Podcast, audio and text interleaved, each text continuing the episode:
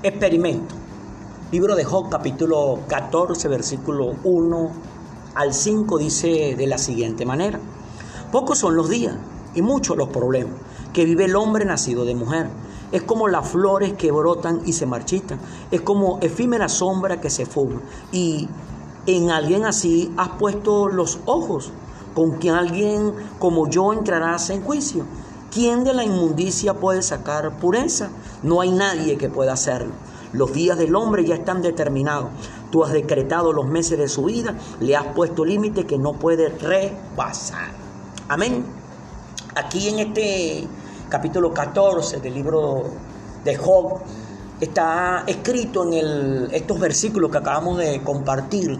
Está escrito en el contexto donde Job está dando respuesta a los amigos que se le acercaron por todas las cosas malas, duras, difíciles, complicadas que Job estaba atravesando. Recordemos que Job en un solo día perdió todos sus bienes, en un solo día perdió a, todos los, a casi todos los sirvientes que le trabajan a él. Recordemos que por cada desgracia que sucedió, quedaba uno vivo para traerle a Job la mala noticia de lo que le había acontecido. Pero también en un solo día este hombre perdió a todos sus hijos. En un solo día Job perdió a todos sus hijos. Cada uno de ellos murieron. Cada uno de ellos estaban muertos en un solo día. Pero pensemos por un momento en esa escena donde Job estaba delante del cadáver de todos sus hijos, ya pronto para enterrarlo, económicamente no tenía nada. Eh, imaginemos por un momento los sentimientos, los pensamientos que, que, que estaba teniendo en ese momento, estaba atravesando en ese momento. Pero Job en ningún momento le atribuyó a Dios de propósito alguno, o sea, no se puso a quejarse, Dios, ¿por qué tú estás permitiendo esto? ¿Por qué me está pasando esto? Mas, sin embargo, vemos la actitud contraria de su esposa en el momento cuando Job está allí, que recibe la noticia de la muerte de sus hijos en un solo momento.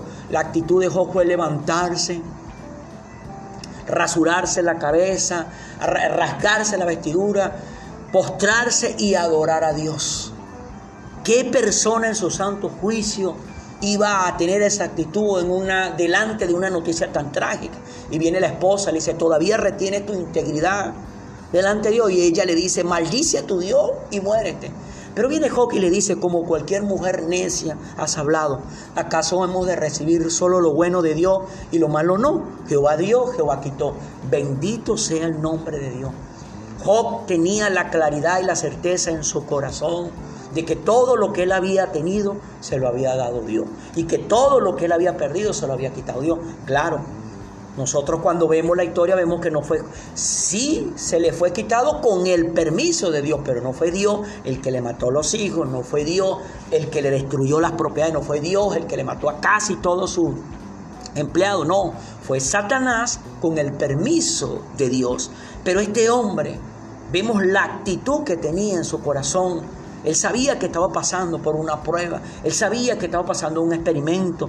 Pocos son los días y muchos son los problemas que vive el hombre nacido de mujer. Job tenía una claridad con eso.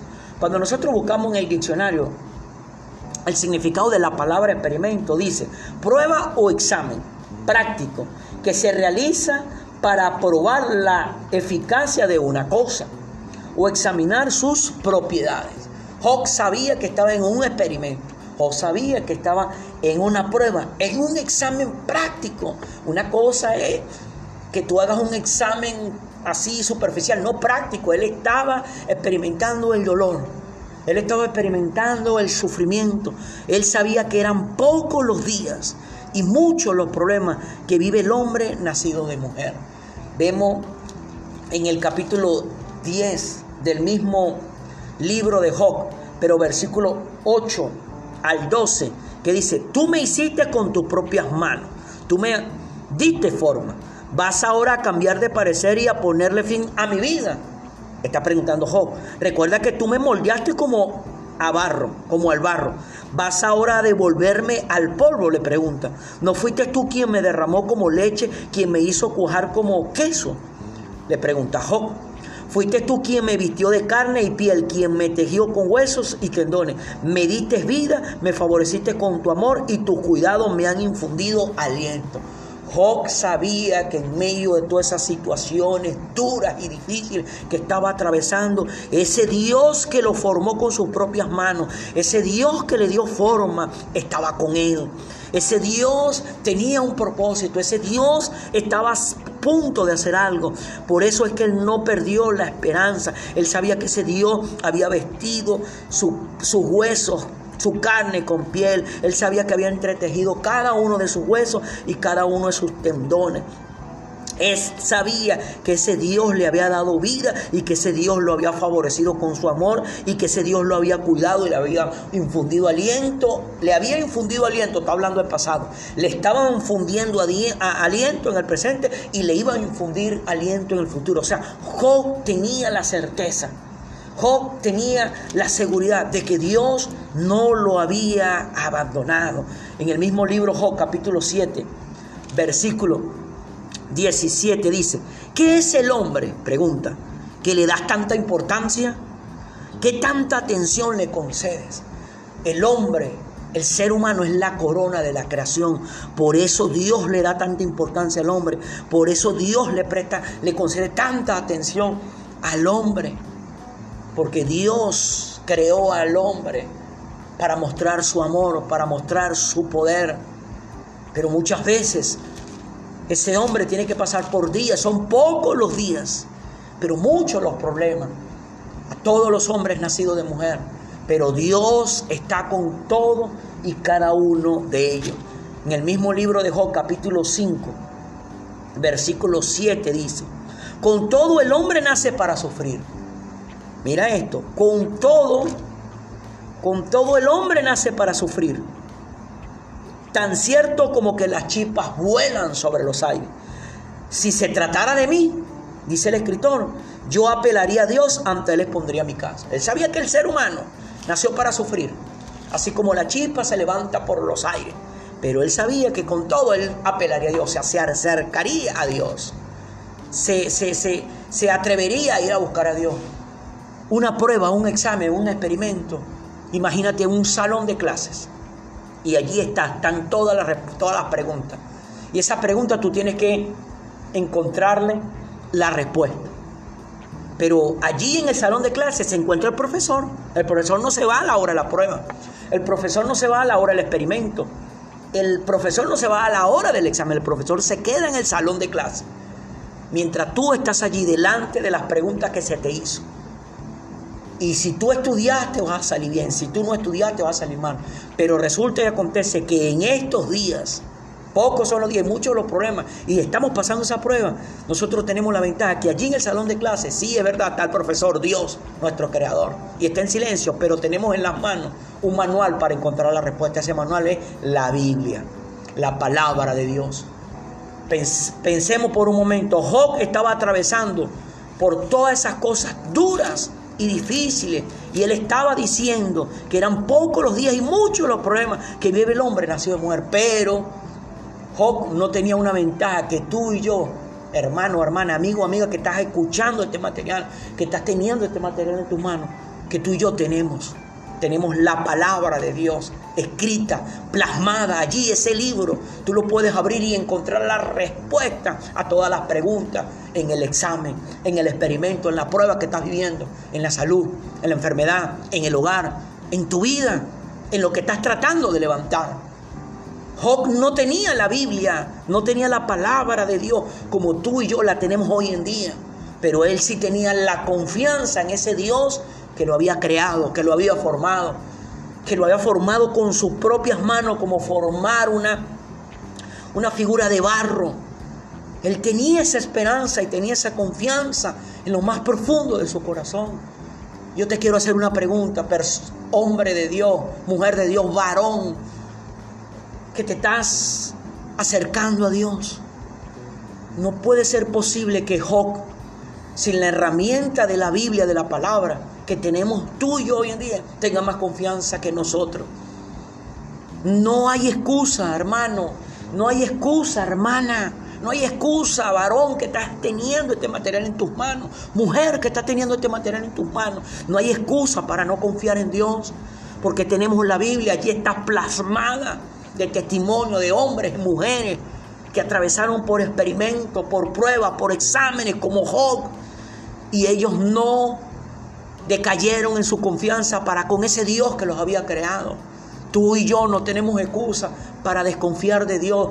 Tenemos eh, la herramienta de la Biblia en nuestras manos, a nuestra disposición física, virtualmente, de muchas traducciones para tener la confianza en Dios. Ese libro llamado la Biblia, tenemos que leerlo y escudriñarlo cada día. ¿Para qué? Para conseguir la respuesta a los experimentos a las pruebas, a los exámenes que nos toque vivir en esta tierra, porque pocos son los días, pero muchos son los problemas. En el mismo libro de Job, capítulo 42, versículo 12 al 17, dice así, terminando la historia de ese libro de la vida de Job, el Señor bendijo más. Escucha, el Señor bendijo más los últimos años de Job que los primeros. Recordemos que los primeros lo perdió todo. Sus hijos, sus bienes, sus propiedades, todo. Pero aquí dice que Dios bendijo más los últimos años. Pues llegó a tener 14 mil ovejas. Al principio perdió 7 mil. 6 mil camellos. Al principio perdió, perdió 3 mil. Mil yuntas de bueyes. Al principio perdió 500. Y mil asnas. Al principio perdió 500. Tuvo también 14 hijos. Al principio perdió 7 y tres hijas. Aquí estamos hablando de 17 hijos que Dios le dio. Primero perdió 7, ahora le dio 17. A la primera de ellas, de sus hijas, le puso por nombre Paloma. A la segunda la llamó Canela y a la tercera Linda. No había en todo el país mujeres tan bellas como las hijas de Job.